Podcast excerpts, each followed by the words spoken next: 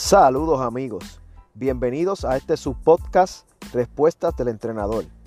Estaremos discutiendo un tema que se originó de una conversación que tuvimos con un oyente. Este oyente nos explicaba que su deseo era crecer masa muscular en cierta área en específico.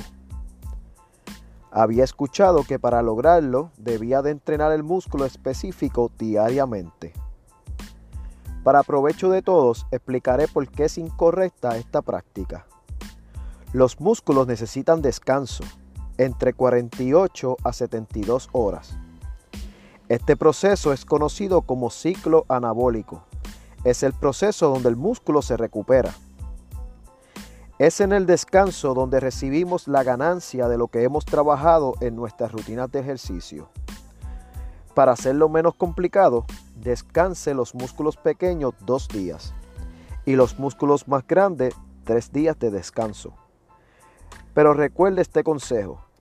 Nunca trabaje un músculo que sientas dolor. Y si no hay dolor, pero sientes que está cansado el músculo, no lo trabajes tampoco, ya que seguramente ese músculo no ha completado su proceso de reconstrucción. Espero haberles aclarado sus dudas. Recuerde, les habló el coach Giovanni Rivas. Chao, hasta el próximo episodio.